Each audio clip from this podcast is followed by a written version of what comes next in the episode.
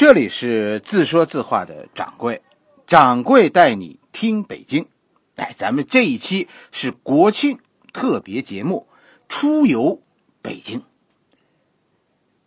常有朋友问掌柜，是吧？说第一次来北京，哎，咱们去哪些地方转一转啊？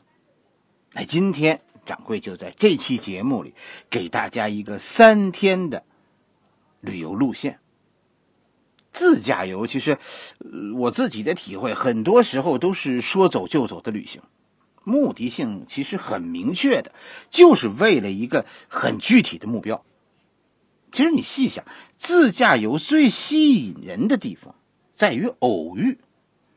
旅行团是很少有这种机会的，是吧？你跟着旅行团，你的每一分钟都是被人算计的。但是自驾游就会自由的多，要不怎么叫自由行呢？一场没有任何偶遇、没有任何意外的自驾游，其实不算成功。所以大家一定要明白，任何自驾游的所谓路书，都是在创造机会。哎，你要追逐的是是那些意外，自己把握道路的那种那种快乐，是吧？沿途遇到的景点，那才是真正的目的地。有些时候，急刹车常常带来的是一次一生难忘的这样一场旅行。风景其实就在停下脚步的那一瞬间。一个三天的北京的自驾游，掌柜是怎么安排的呢？今天咱们说的是针对第一次来北京的朋友的。首先，你必须要知道，自驾游来北京是有是有很多障碍的。北京啊，基本上是不欢迎外来车辆的。一个是要办进京证，另另一个就是进京的时候要要等候安检，这两个都是需要大家事先有所准备的。进京证呢，现在可以通过手机网络办理，那有个叫北京交警的 APP，叫北京交警，哎，这是一个 APP。哎，可以办理进京证，但是掌柜自己也试过，是吧？除了早上七点钟以前，一般很难办成。我估计呢，就是因为办证的人太多。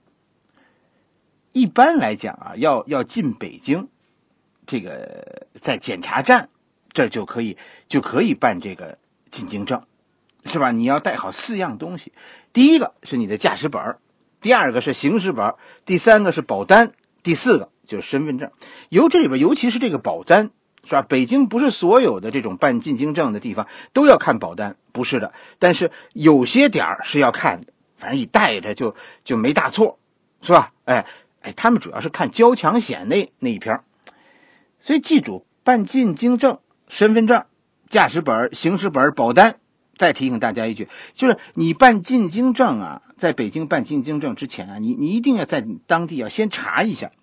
哎，你有没有这辆？主要是这辆车有没有没有处理的以前在北京的违章？如果有，先把这违章铲了，不然的话，你办进京证的时候会卡住的，他不会给你办进京证。只要有这个在北京的北京的违章没有处理，你是办不下来进京证的。这是进京证是吧？没有进京证，你是不能进入北京的六环的。可以在六环上走，但是不能进入北京六环。啊？北京的摄像头跟大家说是很厉害的，一般漏网的可能性为零，是吧？不用试，每次都会被抓住。进入六环一定会被拍下来，三分扣三分，两百块钱。而且跟大家说是每四小时一收，啊，就是你这个你要进北京五个小时，你会被拍两次。要是遇到警察，路上执行的警察，他只要看见你，一定会立刻让你掉头。哎，这就就这么厉害。第二个麻烦就是进京检查，北京从各个方向进入北京都要通过检查站，在高速上是在主要的进京通道上都有检查，主要呢是查身份证，一般问题不大，是吧？但是有过被拘留或者有判刑经历的人，我跟你说，警察到时候会特别的询问你，这有时候让让同行的人感到非常尴尬。是吧？有些这事儿它属于属于别人的隐私，哎，所以结伴出游的时候，一般我都先先要是朋友不熟，我都先提醒提醒大家，是吧？先说说这事儿。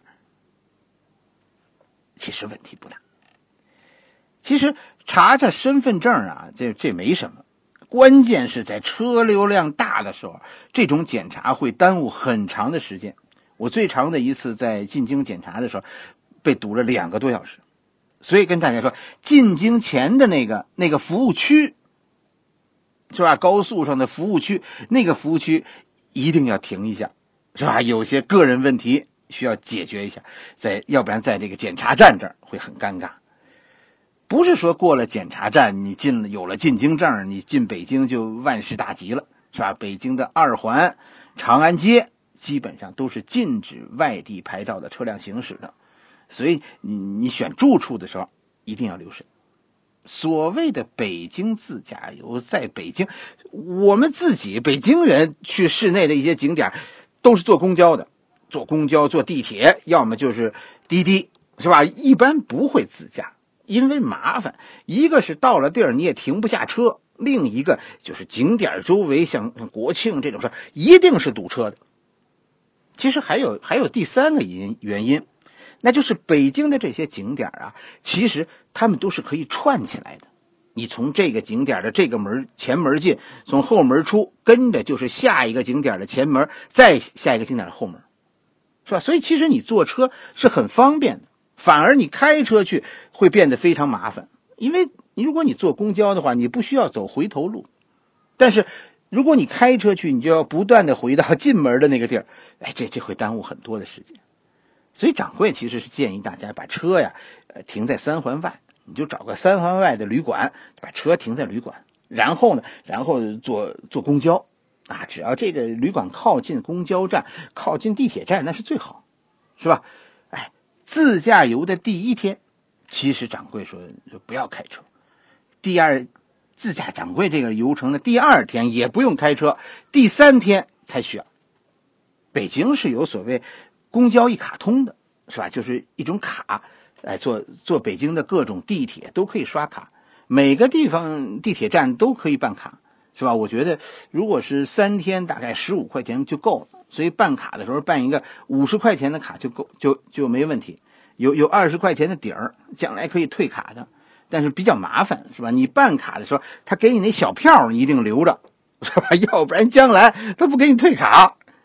不建议大家坐坐地铁，因为什么呢？因为北京的地铁啊有有十几条之多，哎，这地下是很乱的，啊，不熟悉的真的是是一站坐过了就就找不着家了。而且呢，大家是来旅游的，你说对吧？你说，你说这地底下有什么可看的呢？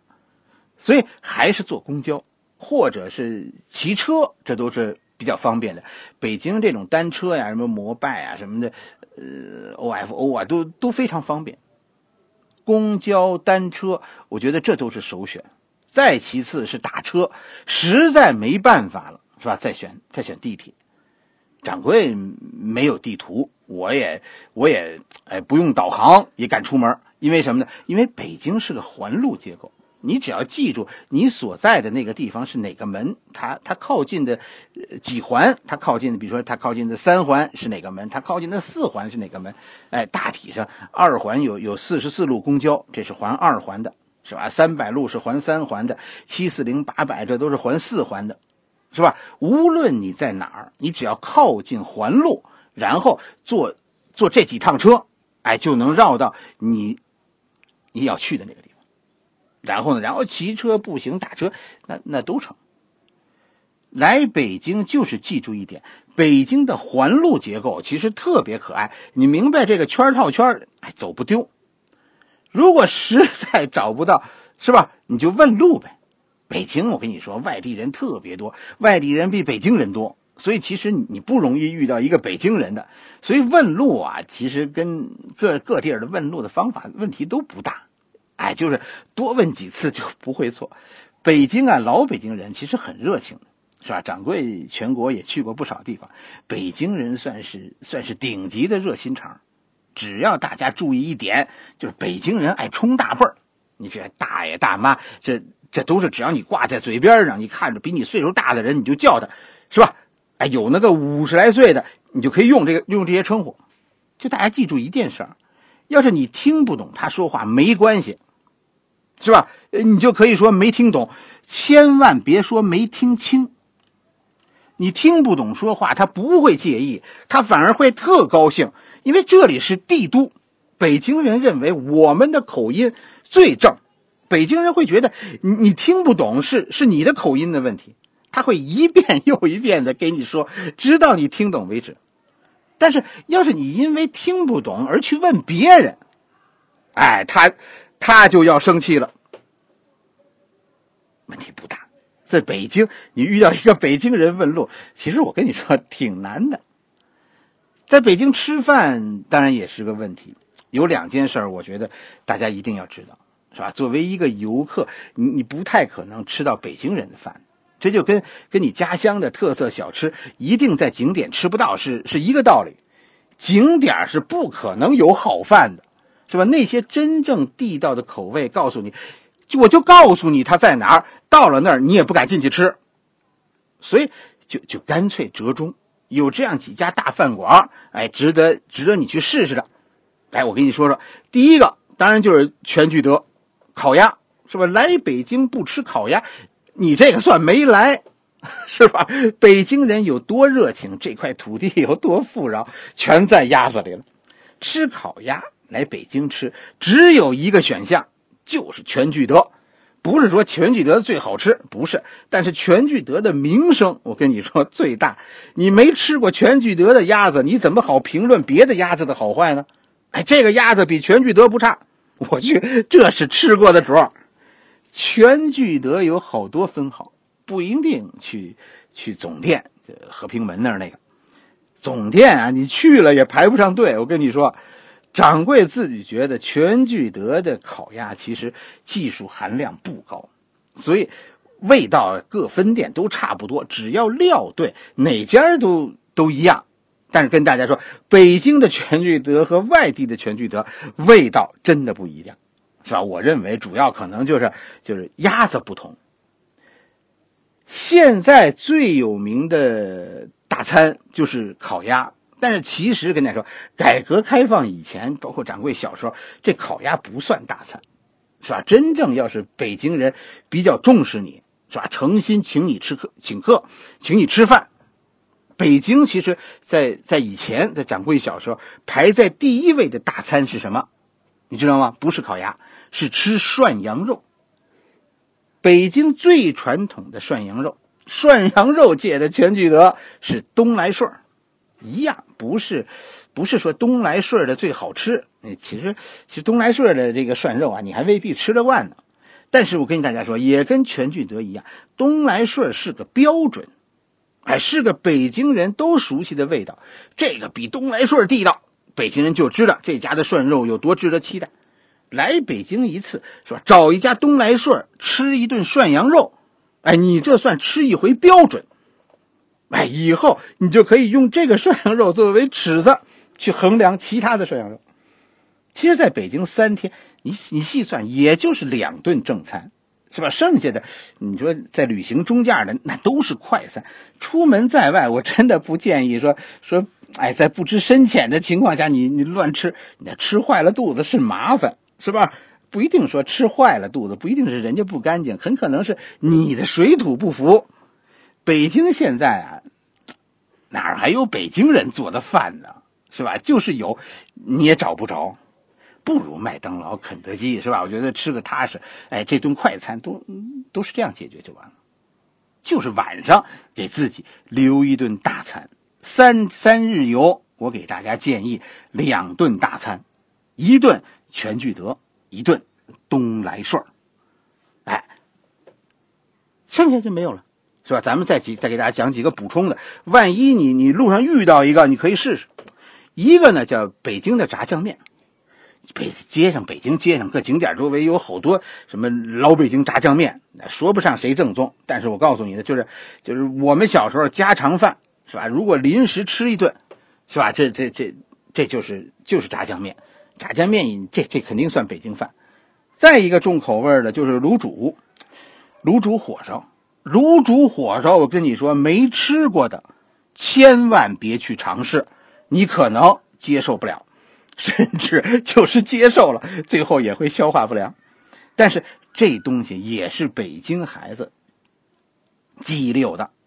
还有呢，你看北京好多景点周围啊，很多街道上比较热闹的都有这护国寺小吃。哎，这个大家是可以可以去试试的。这个有好多好多店面的，几乎到处都有。这个要是要是你错过了饭点儿，其实大家也可以点几样试试。哎，随你口味，它的口味大概有小吃，大概有个几十种。哎，看你看你想吃什么了。还有一个名声大点的，到处都有的吃食，就叫庆丰包子。庆丰包子好吃吗？掌柜觉得还凑合。反正你你记住，一碗炒肝，二两包子，啊，一碟肘子肘花哎，再自己再加一点蒜汁儿，这就是掌柜很喜欢的一顿饭。所以第一次来北京，你看三天两顿正餐，一顿烤鸭，另一顿涮羊肉，然后随缘，是吧？碰上什么吃什么。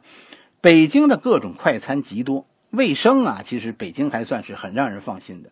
但是掌柜推荐大家几样：炸酱面，是吧？卤煮火烧，是吧？护国寺小吃，庆丰包子。拍砖的啊，都都住手！哎，这几个真的不是最好吃的。但是对于一个第一次来北京的人，这几样算是入门的。来北京，你你去购物吗？我觉得我们北京人啊，其实都是去外地购物的，是吧？你看起来，北京其实这个地儿啊，咱们说不怎么洋气，嗯，但是也不怎么土气，甚至于连土特产，我想了半天都都想不出来。说带点东西啊，回去显示一下自己刚来过北京。其实这是很多很多来旅游的人必须的。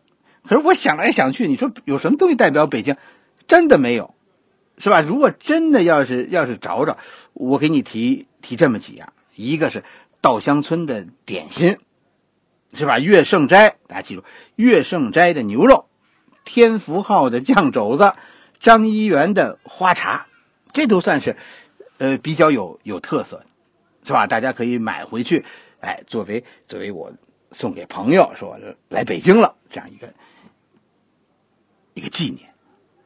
好了，这是咱们今天的第一回，咱们就讲到这儿。下一回，明天咱们继续继续，掌柜给大家推荐三条线路，在北京玩三天。作为第一次来北京的朋友，你听掌柜带你。听北京。